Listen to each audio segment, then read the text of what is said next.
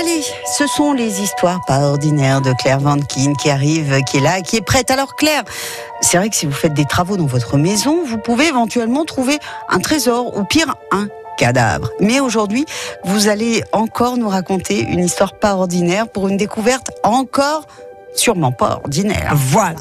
Donc, nous sommes à Rouen en 1832. Et un monsieur qui se nommait Monsieur Dumas, il était domicilié dans le quartier ancien hein, de Rouen. Il fait des travaux devant sa maison. Il creuse. Et là, surprise, hein, tout à coup, il heurte quelque chose de très dur. Hum, un sarcophage apparaît. Eh bien, il n'en croit pas ses yeux, le brave homme. Eh bien, il dégage le sarcophage, et puis, ben, il continue à creuser. Et là, eh bien, il heurte encore quelque chose de dur.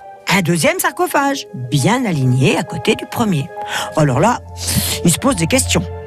Sa maison serait-elle construite sur un cimetière antique? Il en réfère aux gens compétents de l'époque, qui, bah, bien entendu, arrivent sur les lieux. Non mais attendez, ça fait froid dans le dos. Il y en avait beaucoup? Sept. Sept au total. Ouais. Alors, il y en avait à une place et, c'est le cas de le dire, des cercueils à deux places. Mais effectivement, il y avait des sarcophages à deux places. Il y en avait un qui était à deux places. Un autre était décoré en tête de dieu diagonale qui se croisait sur un quadrilatère.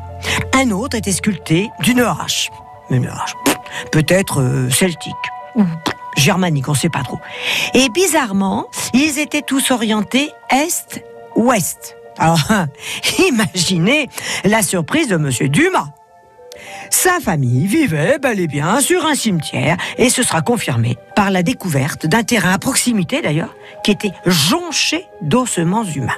Donc, on continue les fouilles et, tenez-vous bien, il y avait tellement de squelettes, hein, tenez-vous bien, qu'ils ont été emportés. Mais alors, je vous laisse deviner un petit peu. Alors, savez-vous de quelle manière? Oh ben non, parce que là je m'attends au pire et je me tiens. Hein. Dans des tombereaux. Oh. Et nous rapporte l'histoire. Ils en ont empli plusieurs. Moralité. Méfiez-vous quand vous fouillez. Vous pouvez tomber sur une découverte pas ordinaire. oui, non mais c'est clair. Merci beaucoup. On retrouve vos émissions, vos chroniques bien sûr sur le site francebleu.fr. Belle journée.